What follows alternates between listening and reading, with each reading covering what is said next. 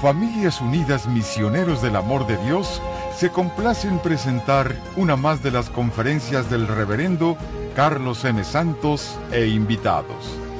Dispónganse a participar y disfrutar de estos mensajes de crecimiento espiritual, formación humana y superación personal.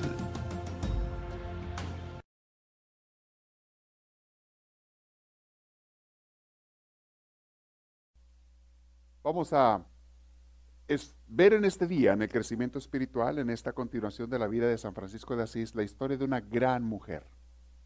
Dice por ahí un dicho que detrás de cada gran hombre hay una gran mujer, ¿verdad? Aquí no es tanto que Clara haya impulsado a Francisco, sino que Clara complementó, vamos a ver la historia de Clara, esa muchacha de Asís que acompañó a Francisco. Clara complementó la obra de Francisco al poner, al darle importancia también a la parte de las mujeres, porque gracias a ella hubo mujeres también, no fueron puros hombres, los que siguieron esta inspiración de Francisco. Y Clara empezó. Clara, obviamente, eh, guiada por el Espíritu Santo, recibió esa vocación para ser una muchacha. Tenía 18 años, Clara, cuando comenzó a seguir a Francisco de Asís. Era una joven muy bella, era una joven, dicen que muy, muy bonita, de las más bonitas de Asís y también de las familias más ricas de Asís. Una muchacha que, que, que todo el mundo admiraba, la querían mucho, no nada más su familia, la gente de Asís y demás. Eh, pues la reconocían y la admiraban a Clara. Era muy inteligente, pero también era de, de un carácter recio un poquito. Cuando se proponía algo, no había fuerza humana que la pudiera vencer o que la pudiera hacer doblegar. Y cuando ella recibe el llamado, la vocación de Dios, no hubo nada que la pudiera separar de esa vocación, aunque hubo quienes lo intentaron mucho, separarla de ese seguir a Dios. Vamos a ver la historia de Clara el día de hoy. Eh, ella es la iniciadora de las ramas de mujeres, porque ahora hay muchas ramas de mujeres que siguen a, a el franciscanismo, que en este caso es las clarisas y se les llama clarisas. A veces les llaman también las franciscanas, pero originalmente son las clarisas porque son seguidoras de Clara, de Santa Clara. Vamos a ver un poquito la historia de ella. Comienza el autor de esta obra. Vamos a ver, ahora no tenemos proyector. Ah, muy bien, sí está conectado, perfecto. Vamos a ponerlo. Quiero ponerles ahí algunas de las eh, frases para si quieren ustedes irlo leyendo, irlo viendo. Ahorita se van a poner. Era el domingo de Ramos de 1212. ¿Cuántos años han pasado? 1212.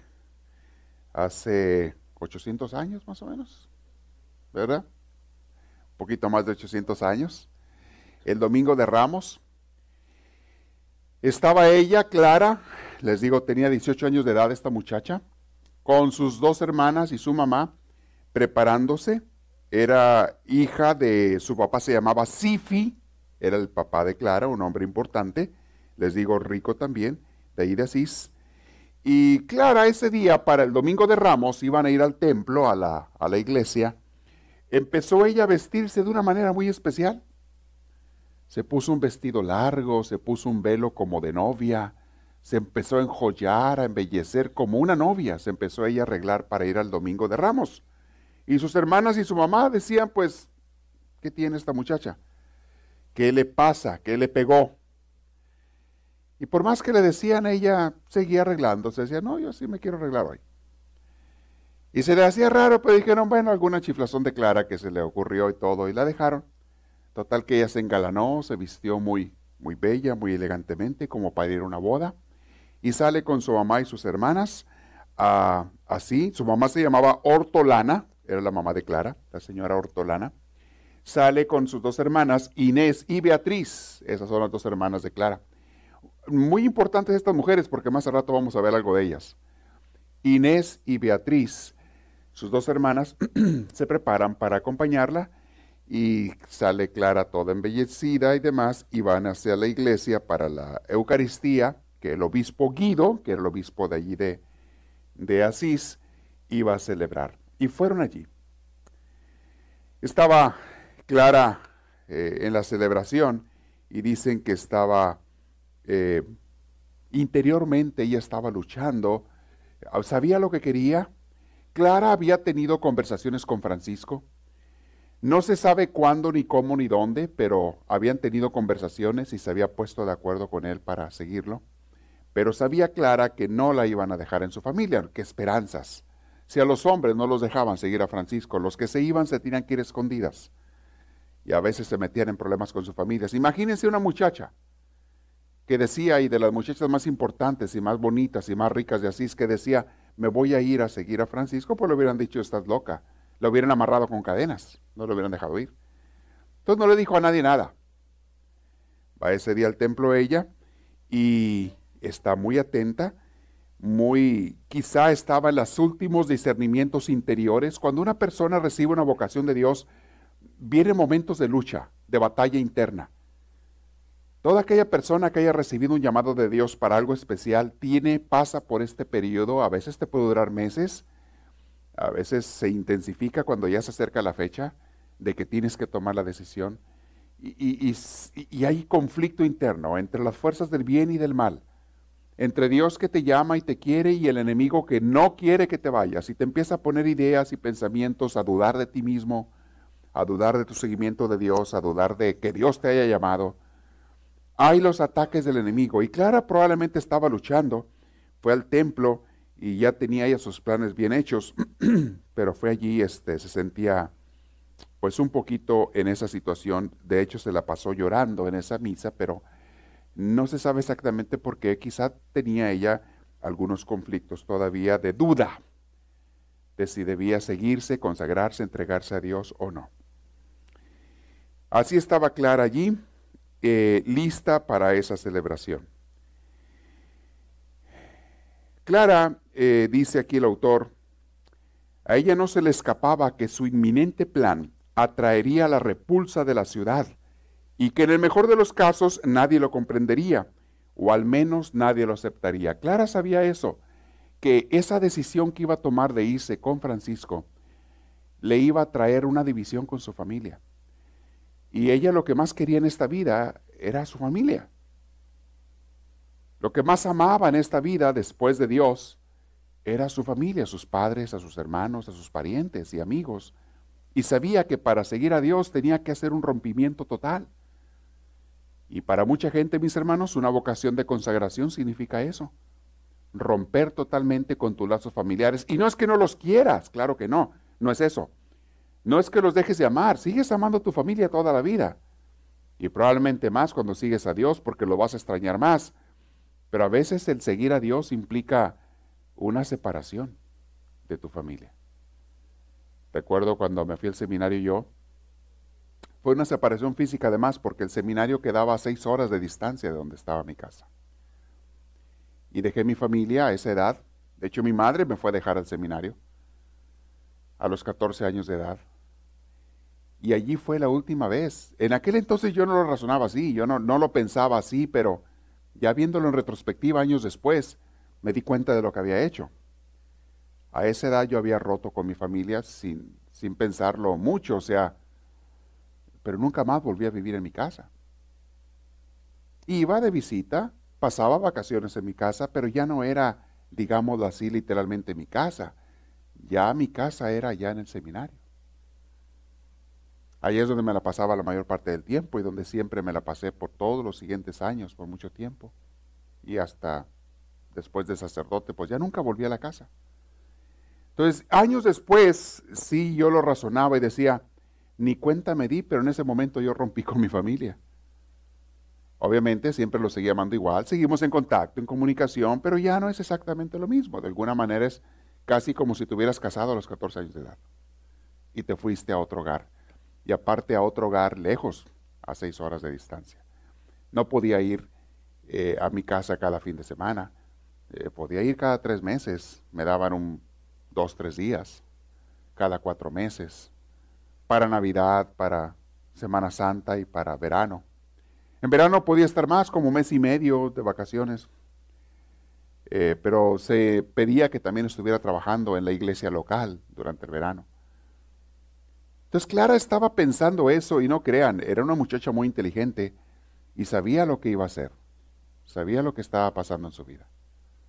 Y como quiera tomó la decisión. Dice el autor, lo más admirable y terrible era la soledad completa en que había incubado la decisión y habría de consumar la ejecución. Estaba sola tomando esas decisiones. Humanamente casi no tenía nadie. Ah, hubo una muchacha, una prima que la ayudó en sus planes, pero ahorita vamos a ver eso. Pero aquí directamente de la familia, pues nadie prácticamente. Tenía una personalidad poderosa. Y cuando estaba en esos últimos momentos de, de estar con la familia, se jugaba el todo o nada. Entonces en la iglesia estaba ella estática y estaba llorando. Pero hubo un episodio extraordinario que para Clara fue un mensaje claro de Dios. El obispo Guido se bajó del presbiterio, que es la parte acá donde están los, presbíteros y demás, se bajó del presbiterio y caminó hasta allá a la banca donde estaba ella con su familia, Clara, y le llevó una flor, unos, este, en ese día por la nave central, llegó hasta donde estaba ella que estaba llorando y le entregó un ramo de olivo. Era el domingo de Ramos. Pero con nadie lo hizo, lo hizo con ella. Fue y le entregó el obispo en sus manos un ramo de olivo. Para Clara, esta fue la señal que necesitaba recibir de parte de Dios, como quien dice la última confirmación. Cuando uno tiene que tomar decisiones, cuando yo tuve que tomar la decisión eh, de, dejar de trabajar en la diócesis para dedicarme 100% completo a esta obra de misiones y evangelización de la gente, en esta nueva obra religiosa.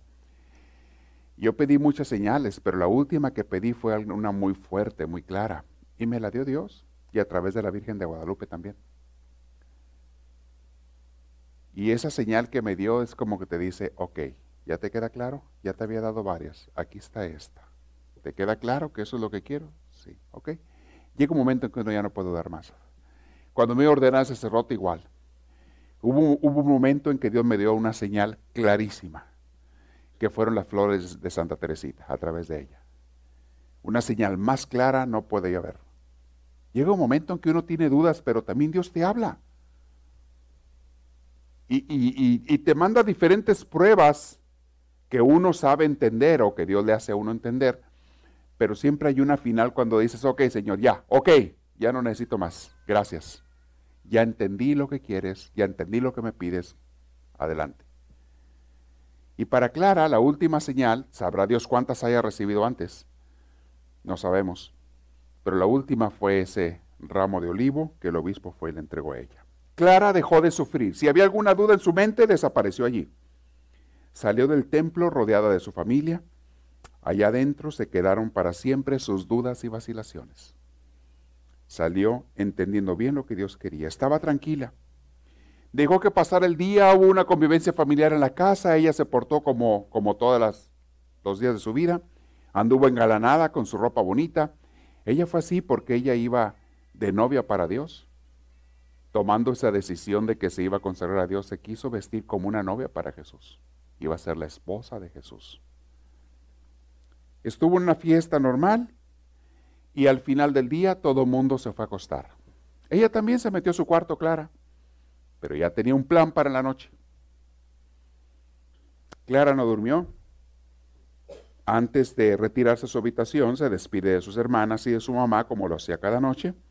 Era un rito normal, pero para Clara ese era el último adiós. Ellas no sabían, pero Clara sabía lo que estaba haciendo. Dice el autor que la historia está llena de, amantes con proezas, de, cuentan las, historias de, mujeres que han dejado su familia por el novio, de hombres que han dejado su familia por la novia. Cuentan mucho y alaban mucho esos casos, pero no muchos historiadores te hablan de, de la gente que ha dejado todo por Dios. Y esa decisión es mucho más fuerte. Y Clara dejó todo por seguir a Dios tenía una prima Clara. Y Clara y esta prima hicieron planes. Días antes, esta prima le va a ayudar, vivía en otra casa la prima, pero su prima le iba a ayudar y le iba a acompañar hasta ir allá con Francisco. Y se pusieron de acuerdo, anduvieron viendo. La casa de Clara era una casa casi castillo muy grande, muy elegante, que estaba murallada, había murallas alrededor de su casa. Y en la noche se cerraban los portones y nadie podía entrar ni salir. Pero ella sabía de una salida secreta de, de esos muros, que estaba abandonada esa salida, era un portón viejo que estaba ahí abandonado y lo tenían cubierto con piedras y tablas y demás ese portón, esa área, porque nadie lo usaba. Clara sabía de ese escape. Además, una vez que saliera de allí, había que también buscar otra salida de las murallas de la ciudad. La ciudad de Asís estaba murallada. También tenía sus guardias que andaban vigilando. Si la veía algún guardia, la iban a pescar le iban a regresar a su casa. Y buscaron también una salida secreta, un boquete entre las murallas que encontraron por allá, ella y su prima. Y ya lo habían planeado días antes por dónde se iban a ir en esa noche. Clara estaba decidida. A medianoche salió de su alcoba ella, Clara, y se dirigió hacia esa salida secreta. Empezó con sus manos limpias a quitar piedras, a quitar troncos, a quitar tablas, a quitar todo lo que había ahí bloqueando y tratando a la vez de no hacer ruido para que no lo oyeran, para salir de su casa, de la muralla que rodeaba su casa. Pues poco a poco removió todo y salió. Y a las prontas salió de su casa, a unas cuantas cuadras, ya se había quedado de ver con su prima. Ahí estaba su prima, que se llamaba Buona Guelfushi. Buona Guelfushi, su prima. Ahí la estaba esperando ya, la prima. Y la esperaba en esa esquina, y las dos se fueron. Clara y Buona, hacia las murallas de la ciudad, para escaparse por allí. Iban ellas ahí buscando como eh, que nadie las viera, vigilando o tanteando los guardias, porque había vigías que por la noche daban vueltas en la ciudad vigilando, que nadie las fuera a ver, no hacer ruido para que nadie se diera cuenta. Encontraron ese hueco entre las, en la orilla de la barda y salieron, en, en medio del muro, salieron por ese hueco y luego había que bajar una pendiente y bajaron, tratando de no hacer ruido también, tratando de no aventar piedras, para que no se fuera a dar cuenta a nadie, y salieron allí.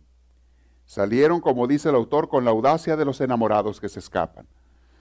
Se escaparon estas dos. Claro, la prima no se iba a ir necesariamente a quedar allá, pero ella iba, a acompañar a, Clara.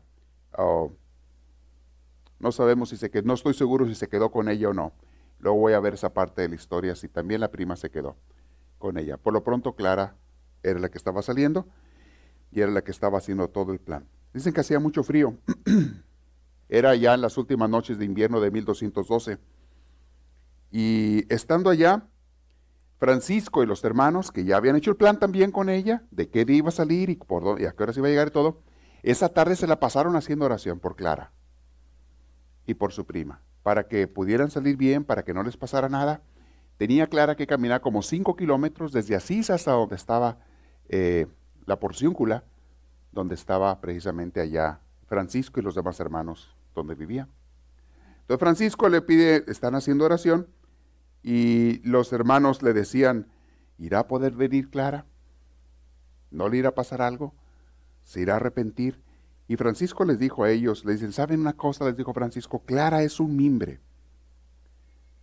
Ella es dulce y flexible, pero irrompible lleva suficiente fuego en el corazón como para quemar todos los obstáculos.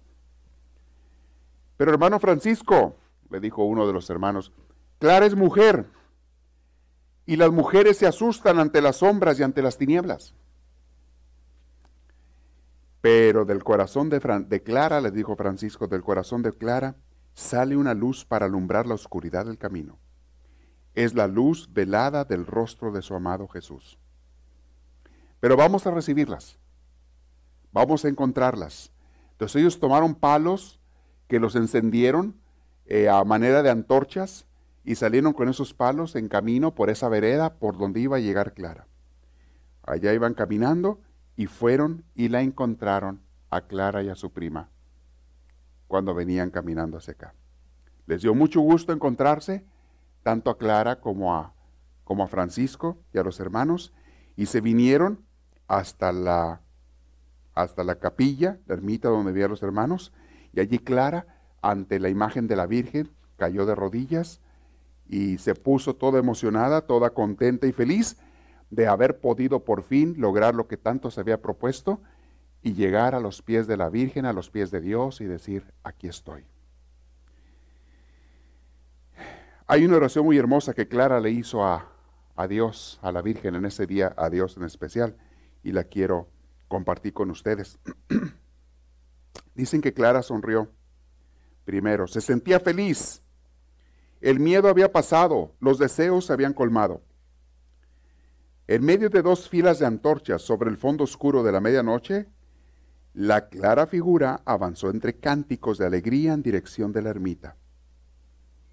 Posiblemente nunca en la historia del espíritu se vio semejante cortejo nupcial.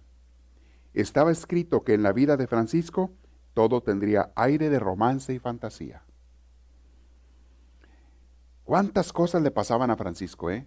Y cuántas cosas que nos esperaba. Y esta venida de Clara, una muchacha, pues fue otra, y su prima fue otra cosa que él no se esperaba tampoco. Él nunca había pensado, primero, que le iban a seguir hombres, y luego tampoco que iba a haber mujeres que también quisieran consagrarse a Dios y hacer la obra de él.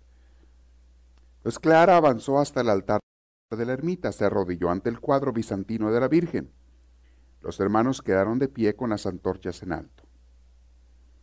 Entonces Francisco dijo, es una noche de bodas, hermana Clara. Noche clara como tu nombre. Se han plegado las alas del mundo y abierto las alas de tu espíritu para abrazar al prometido. Los ángeles de Santa María han llegado volando y rondan por los aires esperando el momento para ser observadores y testigos de este desposorio de cadenas, eternas. Todo está preparado, dijo Francisco. El esposo será Cristo, el celebrante la Virgen María, y los ángeles serán los testigos. Entonces le dijo a Clara, aquí tienes tu traje de novia. Ya le había hecho su prima a, Clara un, vestido similar al que usaban ellos, que era un sayal, ¿no de cuenta? Un vestido rústico, todo así, un costal rústico, para que ella se quitara todas esas joyas. Su prima la acompañó, se fueron a un privado por allá, su prima la acompañó y Clara se vistió con ese nuevo vestido de los humildes, de la gente, de los que seguían a la orden de Francisco. Era un burdo paño de color terroso, de color de tierra. Pero dicen que cuando Clara salió de la ermita, ya cambiada de ropa, acompañada de su prima, viene y dicen que se veía tan hermosa con ese sayal y lo único que quedaba de la Clara antigua era su larga cabellera rubia. Dicen que era muy bella su cabellera y era lo único que daba de la clara, pero que se veía ella muy, muy elevada con esa vestida, con ese vestido nuevo, que era muy humilde, muy sencillo, era un simple sayal. Entonces Clara se arrodilló ante el altar y pronunció palabras con peso de eternidad. Fíjense las palabras que dijo Clara. Dijo así, mi Señor, en oración estaba ella, abre el cofre de oro que quiero depositar ahí mi corazón. Sobre el pebetero del mundo enciendo esta noche la llama eterna. Quiero que cuando las estrellas se apaguen, la llama siga agitándose al viento. Mi Señor, le decía ella a Dios, te declaro por único dueño de mis territorios. Extiende tus alas de mando sobre los horizontes de mis mundos. Caminaré descalza contigo descalzo hasta que se apaguen todas las antorchas sobre las murallas de la historia. No habrá para mí otra voz ni otro rostro. Entre tú y yo no se interponga otra criatura sino la espada de la fidelidad. Señor, soy joven, sé pocas cosas de la vida. Me han hablado de otoños. Yo sé que en tus hemisferios no hay otoños. Me han dicho que el amor está amenazado de muerte por el virus del tedio y la rutina. Hasta me han hablado de deserción y desamor, cosas que yo nunca imaginaba. Yo bien sé que en tus campanarios nunca se arría la bandera de la, de la fidelidad y que guardarás cuidadosamente el tesoro de mi vida en tu cofre de oro hasta la caída de la tarde. Y entonces Clara extendió sus brazos y dijo, Mi Señor Jesucristo, pon tu sello sobre mis palabras y acepta con agrado mi consagración. En ese momento dice que Francisco no pudo más, les, él estaba llorando, los hermanos también sollozaban de oír esa oración tan enamorada de una muchacha para Dios, enamorada de Jesús, entregándole su vida, consagrándose a Él. Y ella siguió serena y también presente ante Dios, con todo su corazón y su vida. Quizá estaban a la luz de las antorchas, quizá había solamente una lamparita en aquella capilla chiquita que, Francisco había, había restaurado. Una lámpara chiquita, las antorchas de los hermanos y Clara hincada allí ante el cuadro de la Virgen y ante el crucifijo de Jesús y haciendo su oración de consagración. También lloraba su prima, Buona. Entonces Francisco, siguiendo el ritual de consagración, haciendo lo que tenían que hacer con todo hombre y toda mujer que se consagraba, tomó unas tijeras burdas que tenían allí y se aproximó a esta novia de Cristo, a la recién casada con Cristo.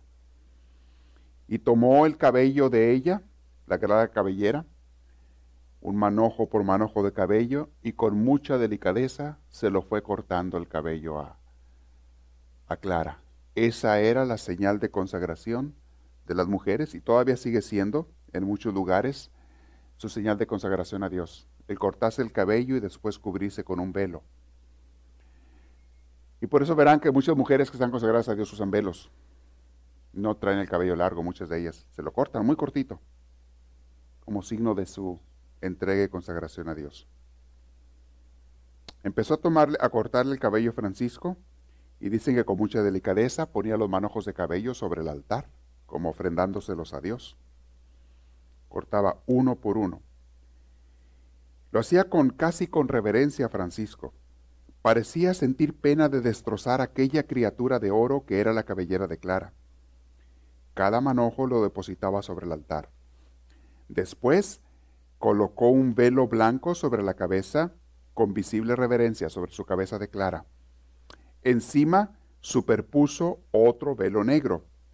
Y así nacía Clara de Asís para la historia del Espíritu.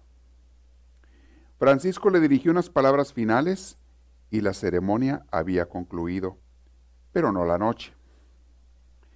Preveían que iba a haber una guerra, ya sabían que cuando se diera cuenta la familia de Clara, iban a venir a, declararle la guerra.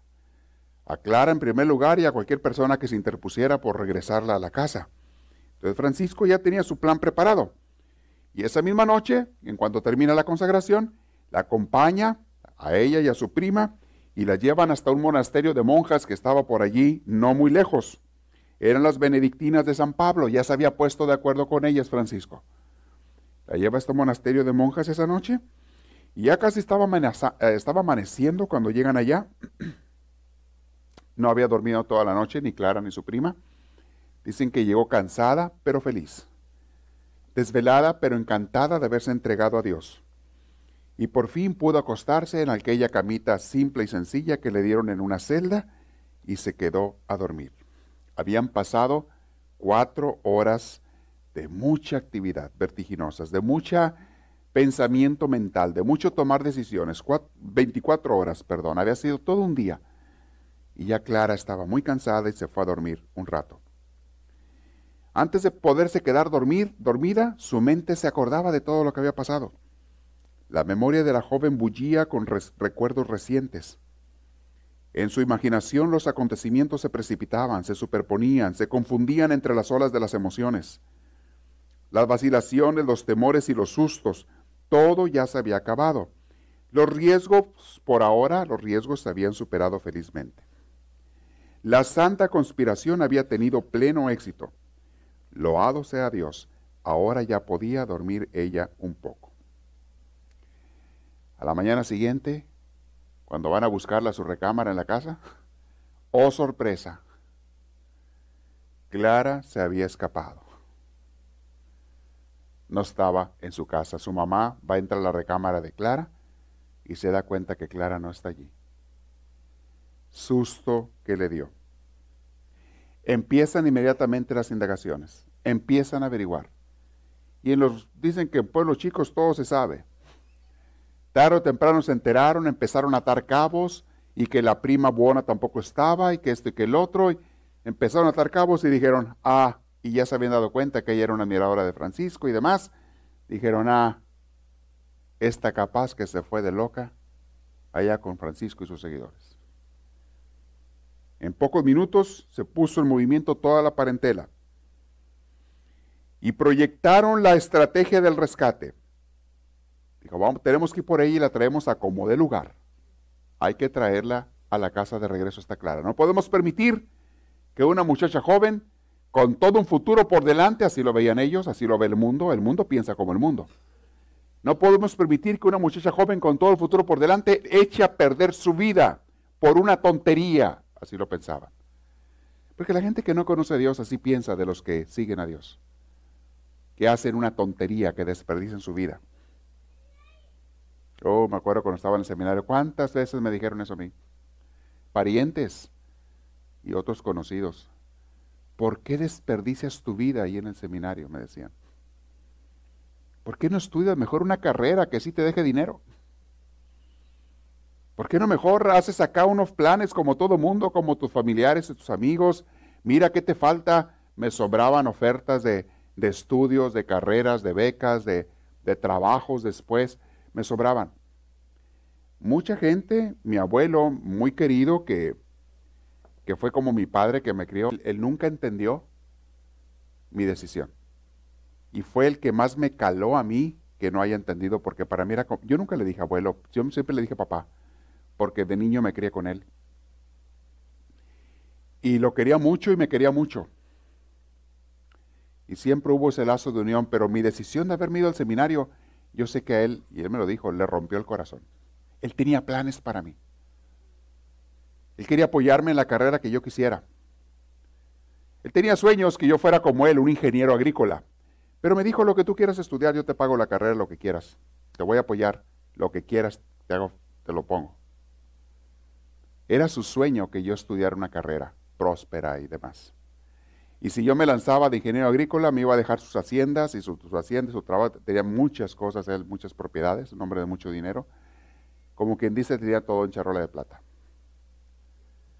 Él nunca entendió mi abuelo mi decisión y él decía, no lo hago por dinero, papá. Mi papá Carlos, así le decíamos. No lo hago por dinero. E, esto lo hago por seguir a Dios. Él me veía con ojos de tristeza. Y no podía hacer nada, tenía que respetar lo que yo decidía. Y también me vio muy decidido en lo que yo quería. Pero nunca estuvo de acuerdo. Y cada que podía me decía, acuérdate, si quieres, acá vente. Acá te puedo apoyar en lo que quieras. Clara le pasó a su familia, dijeron, vamos a traernosla. Esta muchacha está loca, está echando a perder su vida, la está desperdiciando. Pase lo que pase, se ocupe lo que se ocupe, tenemos que rescatarla y regresarla a la casa. Que esa muchacha venga a ser una muchacha normal, que se case con un buen joven, que haga una hermosa familia, tiene todo el futuro acá, que anda con esas loqueras ella por allá. Y dijeron, hicieron su plan. Primero vamos a tratarla con compasión. Después le hacemos promesas y si todo esto no trabaja, entonces vamos a actuar con fuerza y directo con ella. Hortolana, su mamá, ella desconocía muy bien a su hija y ella no tenía muchas esperanzas de que la hija regresara porque sabía lo determinada y lo decidida que era su hija. Pero la lucha la hicieron todos. Entonces llegaron todos los familiares, o muchos familiares, este, a la portería del monasterio, se enteraron dónde estaba y Clara ya esperaba el asalto, pero Clara ya había estado mucho en oración y cuando te pones en oración Dios te fortalece. Y estaba con tranquilidad Clara. No dejaba de sentir una tristeza en su corazón Clara porque sabía lo que su familia quería y lo que traían en mente y que no la aceptaban y que no, le, no la apoyaban. Eso le causaba tristeza, pero por otro lado tenía la certeza de, de estar con Dios y tener la fuerza de Dios. Entonces lo recibió Clara con naturalidad un poquito dulce, como ella era siempre, una muchacha dulce. Y ellos comenzaron a contarle, Clara, no sabes, no sabes lo que ha pasado. Tu mamá casi se muere, tu papá olvídate, le da el infarto. El otro empiezan a decirle, la gente de Asís está preocupadísima. no sabían qué te había pasado, nos pensamos que te habías hecho algo, en fin, Clara, pero ya estamos aquí, vente, prepara tus cositas si tienes y vámonos. Ya te tenemos todo listo, vámonos a la casa, no hay problema, regrésate con nosotros, decían ellos. Era una, eh, también le dijeron para la gente de Asís, lo que hiciste, Clara, es una indignidad. Imagínate la muchacha más brillante de la ciudad, que se haya vestido de harapos como andas tú, se haya puesto esos velos, parece una vagabunda, Clara. No sabes ni a dónde vas, no tienes futuro aquí. Aquí no hay futuro, allá con la familia sí. Allá sí lo tienes. Clara los escuchaba y le sonreía nada más. No se inmutó. Y en vista de que no lograron nada los familiares, entonces pasaron al segundo asalto. El primer round lo perdieron con Clara. Dijeron, ok, ya habíamos planeado, ahora qué vamos a hacer. Entonces, aparentando calma, pero ya se estaban impacientando un poco, le dijeron que si quería llevar una vida completamente dedicada a Dios, ok, Clara, ok, ¿quieres dedicarte a Dios? Perfecto, vente a la casa, te vamos a preparar toda clase de facilidades, no te vamos a insistir en que te cases, no te vamos a insistir como te habíamos dicho, como habíamos pensado que ibas a hacer un matrimonio, de seguro que ya la tenían eh, dada a algún muchacho por ahí, porque se se acostumbraba mucho eso antes, que entre los papás hacían tratos, mi hijo se casa con tu hija, ya estaban dados, pedidos y dados sin consultar a los hijos. Y olvídate, Clara, siendo una muchacha tan bonita, inteligente y demás, seguro que había muchos muchachos que querían casarse con ella, eh, pero los papás escogían a ver cuál veían que era el mejor partido, la familia de más dinero, la familia más importante. De seguro que ya la tenían comprometida con alguien.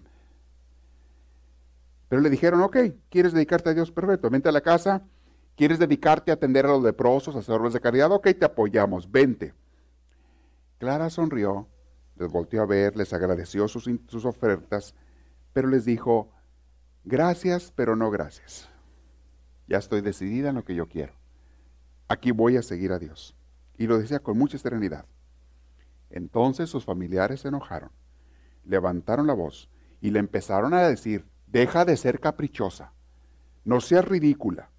Empezaron a decirle, mire lo que estás haciendo, eres tú el ejemplo de la familia y ve ahora el mal ejemplo que estás dando, no nada más a la familia, sino a la ciudad. Mucha gente está hablando ya no nada más de ti, sino también de la familia. Ya empezaron a meterle el chantaje. Empezaron a meterle así el, hacer el sentido de culpabilidad. Así es que te vas a venir con nosotros por las buenas o por las malas. Tú escoge. Pero de que te vienes, te vienes. Y conforme sus amenazas crecían, Clara seguía con su serenidad.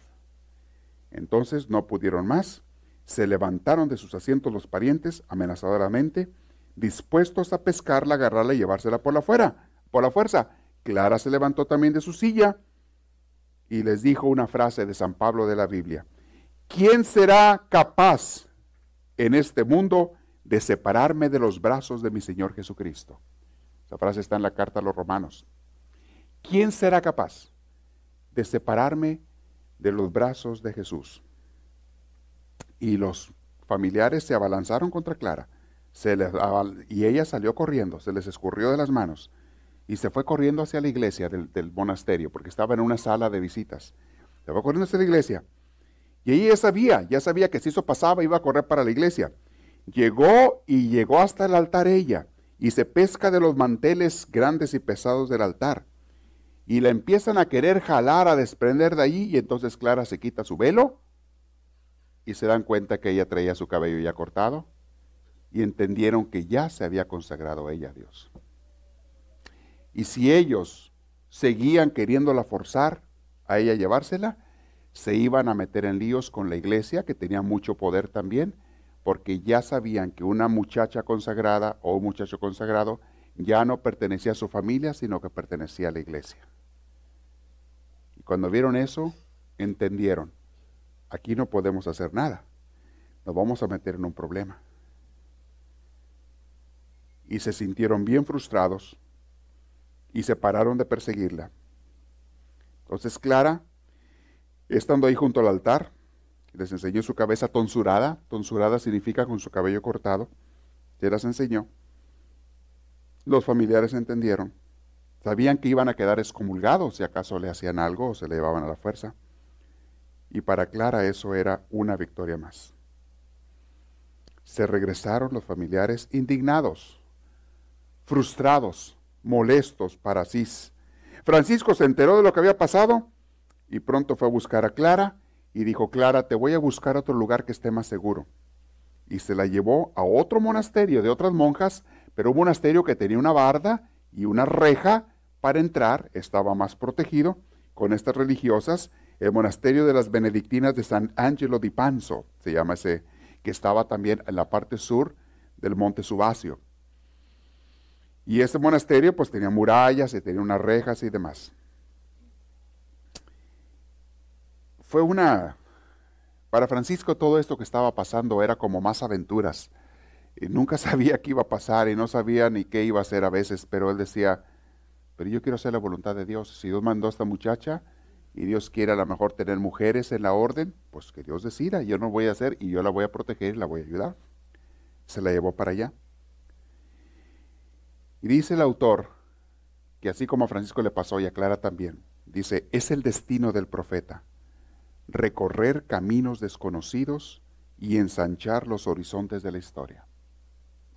Toda persona que empieza una obra nueva, distinta, muchas veces va sola esa persona, hombre o mujer. Todo profeta de Dios va solo. Y no, no lo entiende la gente. Más bien es una persona criticada, atacada y a veces hasta perseguida. Francisco lo había experimentado muchas veces y ahora Clara lo estaba viviendo. A Clara le estaba tocando, pero Francisco estaba allí para apoyarla.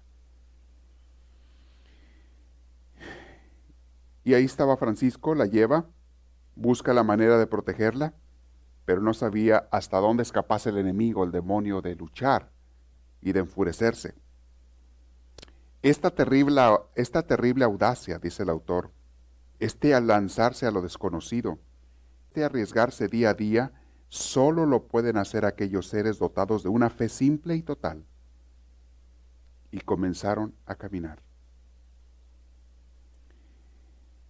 Parece ser que al principio Clara comenzó y las clarisas, y este aquí lo menciona el autor, ellos querían hacer lo mismo que Francisco, dedicarse a, al apostolado, a ayudar a los leprosos a predicar la palabra de Dios, a la oración, a la meditación, a trabajar y, ayudar en trabajos para conseguir su comida, su pan diario. Eh, pero después pasó algo interesante. Y me voy a adelantar un poquito en la historia. Todavía vamos a regresar en un momento más a donde los familiares la quieren, la vuelven a perseguir a Clara. Eh, Clara y sus primeras hermanas que la siguen después, fueron después se dedicaron, en vez de dedicarse al ministerio, se dedicaron a la contemplación y la oración. Y por siglos, las clarisas, por siglos, parece ser que, las autoridades eclesiásticas le pidieron a Clara que hiciera eso y a las clarisas, pues a todas ellas, que se dedicaran simplemente a la oración y contemplación. Y terminaron ellas encerradas en conventos, en monasterios, dedicadas, dedicadas a eso, la oración y contemplación. Lo interesante de esto es que eso es lo que Francisco siempre había querido hacer él. Pero Dios le dijo, Francisco, quiero que vayas a evangelizar, quiero que salgas siguiendo el Evangelio. Pero Francisco siempre hubiera querido haber permanecido a solas con Dios. Las gentes que se dedican a la oración, a la meditación, son gentes que se dedican a estar plenamente con Dios y orando por aquellos que están en el mundo. Dentro de los ministerios de la gente consagrada, mis hermanos, se dividen en dos áreas principales. Aquellos que se dedican nomás a la oración y contemplación y aquellos que están más bien trabajando en el apostolado, en la evangelización en el mundo. Las dos partes son importantísimas. Aquellos que estamos trabajando en el apostolado tenemos que mezclar a veces y combinar entre la oración y el apostolado entre el estar pasando tiempo a solas con Dios y el pasar el tiempo con la gente, con el pueblo de Dios. Tenemos que estar combinando una cosa con la otra. Y no siempre es fácil. Y hay veces que te falta tiempo para una cosa, hay veces que te falta tiempo para la otra, pero tienes que tener de los dos. Sin embargo, hay, hay personas que se dedican, a la, hombres y mujeres, que se dedican a la pura oración, a la meditación y a la contemplación. Allí termina después Clara y las Clarisas por varios siglos. Al principio comenzaron, me adelanto un poquito en la obra de lo que pasó con Clara. A estas mujeres eh, se les conocía como las damianitas porque estaban en la iglesia de San Damián al principio, pero eran las clarisas, después se les cambió el nombre a clarisas. Entonces Clara se dedicó a la vida contemplativa, así se le conoce, la vida contemplativa. Hay, hay, hay conventos todavía hoy en día y ustedes conocerán alguno de mujeres o de hombres que se dedican únicamente al trabajo y la oración. Tienen muchos de ellos la, la rama benedictina, las de San Benito, la regla de San Benito. Y son personas que se dedican, la frase de San Benito era ora et labora, oración y trabajo. Y se dedican a eso. Muchas de estas ramas de hombres y mujeres tienen sus campos, siembran su tierra, tienen sus animales, cultivan sus cosechas, sus animales de gallinas, ganado y demás. Ellos se procuran su comida o fabrican cosas para vender, para sostenerse. Y entonces todo el día se la pasan entre trabajo y oración. Durante varias horas del día se ponen a hacer oración, se ponen a, meditar, hacen pausa en su trabajo y se ponen a hacer oración. Y luego en la noche pasan horas también en oración y luego descansan un rato y el día siguiente igual. Hay muchas órdenes que a eso se dedican, son las órdenes de gente contemplativa, que están entre trabajo y oración. Estas mujeres de Clarisas a eso se dedicaron por siglos. Nomás quiero adelantarles a qué se dedicaron. Pero bien, viene otra cosa muy interesante. Eh, voy a adelantarme al lugar donde Clara eh, es otra vez perseguida por su familia. Inmediatamente, en cuanto llega al otro monasterio, no la dejaron en paz. Clara fue entre las paredes de San Damián, y vamos a hablar algo de Clara, lo que fue. Clara fue entre las paredes de San Damián como un cirio que se consumió aparentemente sin utilidad práctica. Ante los ojos de la gente, la vida de oración de Clara, pues no tuvo utilidad, pero ante los ojos de Dios y del pueblo al que ella bendijo con sus oraciones, tuvo mucha utilidad. Su vida transcurrió sin hacer, entre comillas, sin hacer nada, salvo adorar a Dios. Su existencia ante los ojos del mundo fue una existencia inútil, como el incienso que se quema o el adorno que realza la belleza de alguien. En suma, Clara realizó el sueño dorado del alma de Francisco, que fue adorar. Ahora vamos a hablar de otra persona. No quiero que se me pase el día de hoy, de Inés, la hermana de Clara. Una de las hermanas de Clara. Y aquí es donde la familia tiene un ataque tremendo. Inés, la hermana más chica de Clara, iba a visitar a Clara al monasterio de San Angelo di Panzo. Y vivió Clara de Asís durante algunas semanas allí. Y casi todos los días recibía la visita de su hermana Inés. Esta muchacha dicen que tenía, era una muchacha encantadora de 15 años de edad y así como Clara, también Inés traía en su natural una notable sensibilidad para lo divino. Ella también tenía en su corazón un deseo de Dios, un amor a Dios, Inés. Después de la fuga de su hermana, los familiares depositaron en Inés los sueños para su descendencia y muy pronto la prometieron el matrimonio. Dijeron, ok, como ya no pudieron hacer nada con Clara por ahorita, dijeron, bueno, ok. Ahora Inés va a ser la que traiga la descendencia de la familia, va a ser la muchacha bonita de la familia y hasta la prometieron en matrimonio, sin, pedirle permiso a ella, con alguien más. Y estaba muy joven todavía, pero acuérdense que también la gente se casaba muy joven antes. Pero cuando iba a platicar con Clara, Inés empezó a ver cómo vivía Clara. Y empezó a ver el gozo en las palabras y en las expresiones de Clara. Y empezó a escuchar cómo Clara hablaba con tanto amor y ternura de Dios, de su enamorado, de su esposo. Y esto hizo que en el corazón de Inés se encendiera más fuerte la llama de amor por Dios. Inés la escuchaba y le hacía preguntas a ella. Eh, después de la fuga de su hermana, los familiares, bueno, les digo, depositaron en Inés sus esperanzas. Pero Clara le decía, Inés, ¿sabes? No me he equivocado. No hay vino que embriague tanto como mi Señor. Es preferible vivir un día en los atrios del Señor que un milenio allá afuera. Son palabras de la Biblia. Más vale vivir un día en los atrios de la casa del Señor que mil años allá afuera. Y le decía Clara a su hermana Inés, ¿sabes Inés? La juventud es como un viento que se pasa. La belleza se desaparece como el humo. El amor envejece como el vestido. La vida se acaba como un suspiro y aquí, en este mundo, no queda nada. Oh hermana mía, si probaras un poco la altura y la anchura del amor de Dios, te aseguro que no hay mares que contengan tanta consolación. Inés, hermana mía, necesitamos un esposo al que no lo alcance la vejez, ni la muerte. Clara, dice el autor, vivía en ese entonces, dicen los escritores, vivía la luna de miel, estaba en su luna de miel con Dios.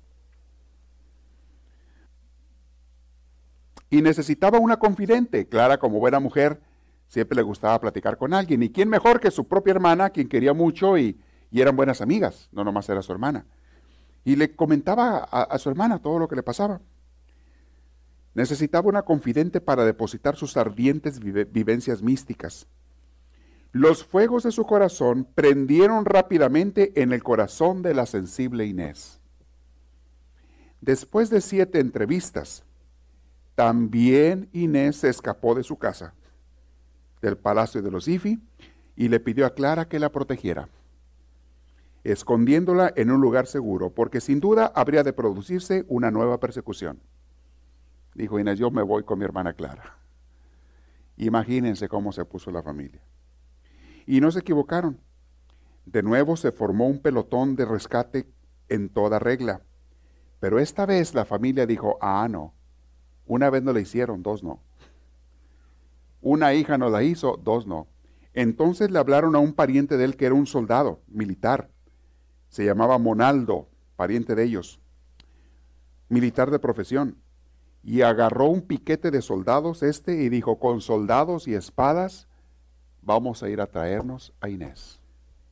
Nada ni nadie nos la va a quitar. Además ya está prometida, ya le dimos el matrimonio. no es de que si quiere o no quiere, la vamos a traer. Llegaron con los soldados hasta las puertas del monasterio. Tocaron la puerta y la religiosa que la salió a recibir les dijo, discúlpeme, pero no pueden pasar. Aquí no pueden entrar hombres. Estos, de una manera violenta y grosera, le dijeron, no le estamos pidiendo permiso.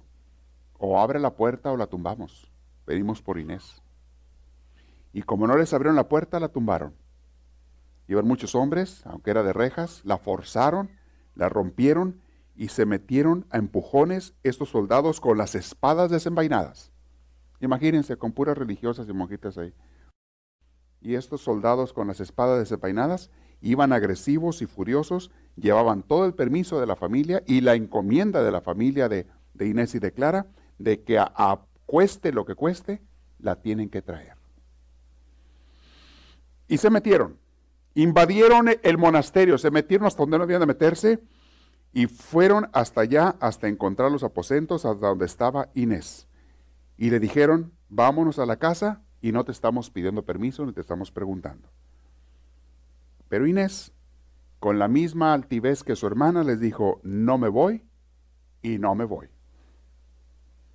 Entonces ellos no le pidieron permiso, la agarraron de los cabellos y se la llevaron arrastrando, empujando y arrastrando entre todos estos hombres fuertes a la pobre de Inés. Inés resistía Inés peleaba, trataba de zafarse, de escaparse, de quitarse de sus manos, no les importó. La llevaron a golpes, arrastrando, jalando de los cabellos, estirando. Dice que la llevaban, la sacaron así arrastrando del monasterio a esta Inés.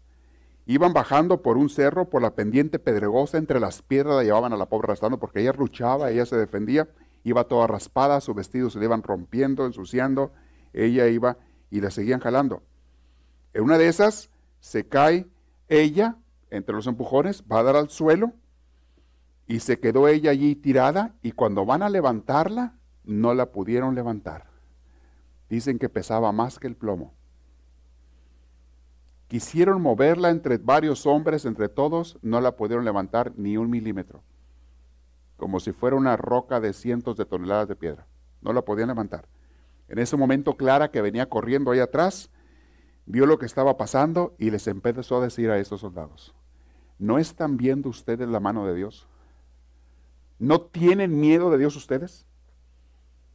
¿Están viendo lo que Dios está haciendo y todavía no se arrepienten? Y estos hombres empezaron a aterrorizar. Cuando ven eso, dijeron, esto es un milagro, esto no es algo normal. No la podían mover Inés. Y era una muchacha fragilita, una muchacha de chiquita. No la podían mover no la podían levantar, se quedó pesadísima. Los soldados, enfurecidos, y Monaldo también, dando gritos de rabia, golpes de rabia, no les quedó más que envainar sus espadas otra vez y con mucho coraje empezaron a regresar ellos hacia Asís, dejando a la mujer. Pronto vino este, su hermana Clara y le empieza a consolar a su hermana, tranquilamente sin ningún problema, se le, la levanta, se la lleva de regreso al monasterio y le empieza a curar sus raspones y heridas, aliviar, porque le habían arrancado hasta los cabellos a la pobre muchacha, le han arrancado muchos cabellos, le habían dejado muy lastimada. Y Clara se la lleva y le empieza a cuidar. Los soldados regresaron cabizbajos a la ciudad, contaron lo que les había pasado y dijeron, aquí creo que contra Dios no podemos. Algo que Dios manda, no habrá fuerza humana que el hombre pueda destruir. Y le contaron cómo entre todos los hombres fuertes no pudieron mover ni un milímetro en ese momento a Inés cuando cayó al suelo y quedó tirada por allí. La hermana la curó con sal y vinagre, que era lo que usaban para curar las heridas, para que no se infectara, con hierbas medicinales, la estuvo tratando. Francisco vino en cuanto se enteró del asunto y vino y felicitó a Inés. Y también a Inés, como estaba ella pidiéndolo, se consagró a Dios, le tomó su consagración Francisco a Inés, y le pone también su hábito y su velo, le corta su cabello Inés y su velo y se quedó allí ella para ser las primeras. Con el correr de los años, mis hermanos, se les, también su hermana Beatriz se les unió. Pasaron los años y años después la mamá enviudó y también se fue de monja con ellas. Hortolana. Toda la familia entera se fue con las clarisas conforme pasaron los años. Nada ni nadie puede tener más fuerza que Dios. Es como estas mujeres, es como esta orden de mujeres comenzó. Francisco les consiguió una morada estable y después Francisco las acomodó en San Damián, se acuerdan, el primer templo, consiguió permiso de los benedictinos y eso, la, iglesia de San Damián, fue el primer convento de las mujeres clarisas. Mientras que Francisco y los franciscanos se fueron a Santa María de los Ángeles, la Porciúncula, eh, que también se conoce como la Porciúncula, las mujeres se quedaron en la iglesia de San Damián, eh, que fue aquel primer templo que Francisco restauró. Y ellas allí vivieron y se dedicaban a la oración. Al principio, como les digo, ellas salían a hacer evangelización, pero luego las autoridades religiosas les pidieron, ¿saben qué? El mundo, la gente no está preparada para ver a mujeres en la calle predicando. Eso era algo inconcebible en aquel entonces. No podían ver a mujeres en la calle predicando algo así, no se concebía. Y la única clase de mujeres consagradas que había en ese entonces eran aquellas que se pasaban en conventos en oración y trabajo. Entonces les pidieron que hicieran eso y por muchos siglos ellas se dedicaron a eso y todavía hoy en día hay muchas clarisas que eso se dedican a la oración, aunque ya hay otras que se dedican al trabajo, al apostolado, salen a hacer otras cosas, otros tipos de ministerio. Pero ahí nacen las clarisas. Quiero saber si hay algún otro punto antes de terminar que quiera compartirles de ellas para terminar con la historia de estas mujeres. O Clara, sí, aunque, aunque no siempre tenía comunicación con Francisco, Francisco era su director espiritual y siempre ella seguía la espiritualidad franciscana. Pero hubo momentos en que Clara era la que le mandaba a veces consejos a Francisco. Y se acuerdan que hace rato vimos que hubo una ocasión, la vez pasada vimos, hubo una ocasión que Francisco le mandó a pedir consejo a ella. ¿Qué debo de hacer? dedicarme también a la oración como tú o dedicarme a la evangelización. Y Clara y una monjita le mandó decir a Francisco, nos dice el Señor, nos dice Dios, que te dediques a la evangelización. O sea, Clara fue un apoyo moral y espiritual para Francisco toda su vida.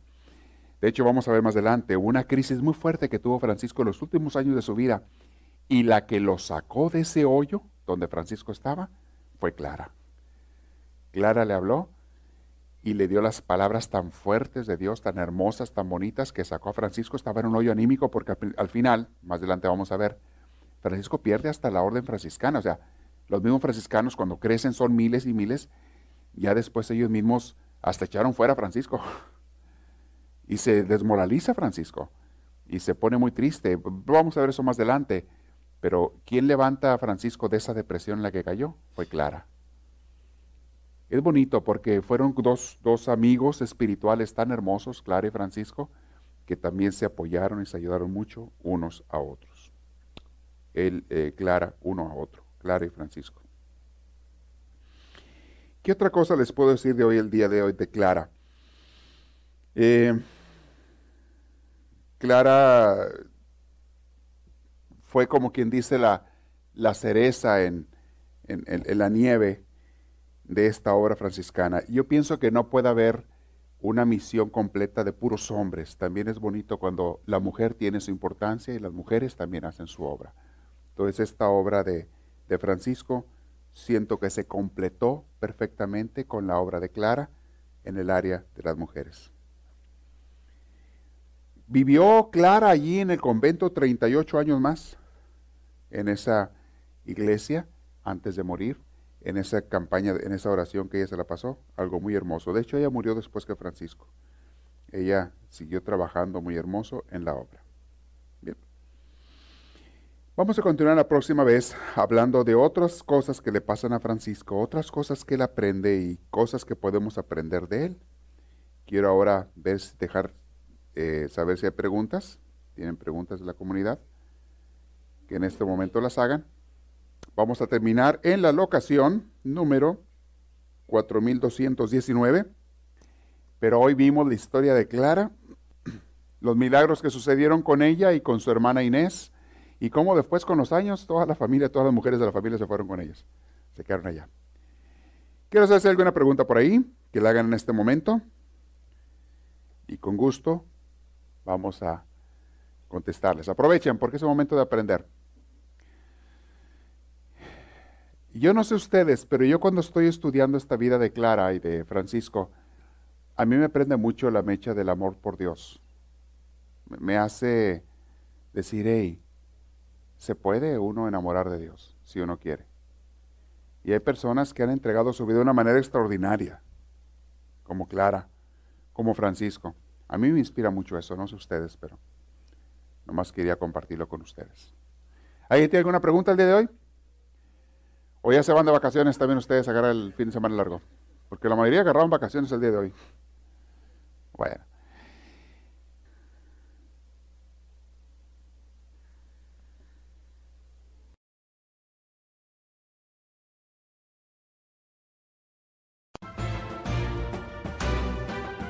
Esperamos que esta reflexión les haya fortalecido en su progreso y crecimiento, tanto humano como espiritual. Para pedidos de CDs o más información, escríbanos a los Estados Unidos al PO Box 1000, Anaheim, California. Código postal 92815. Que Dios les bendiga y les conceda una vida llena de su gracia, su espíritu, su gozo y su paz.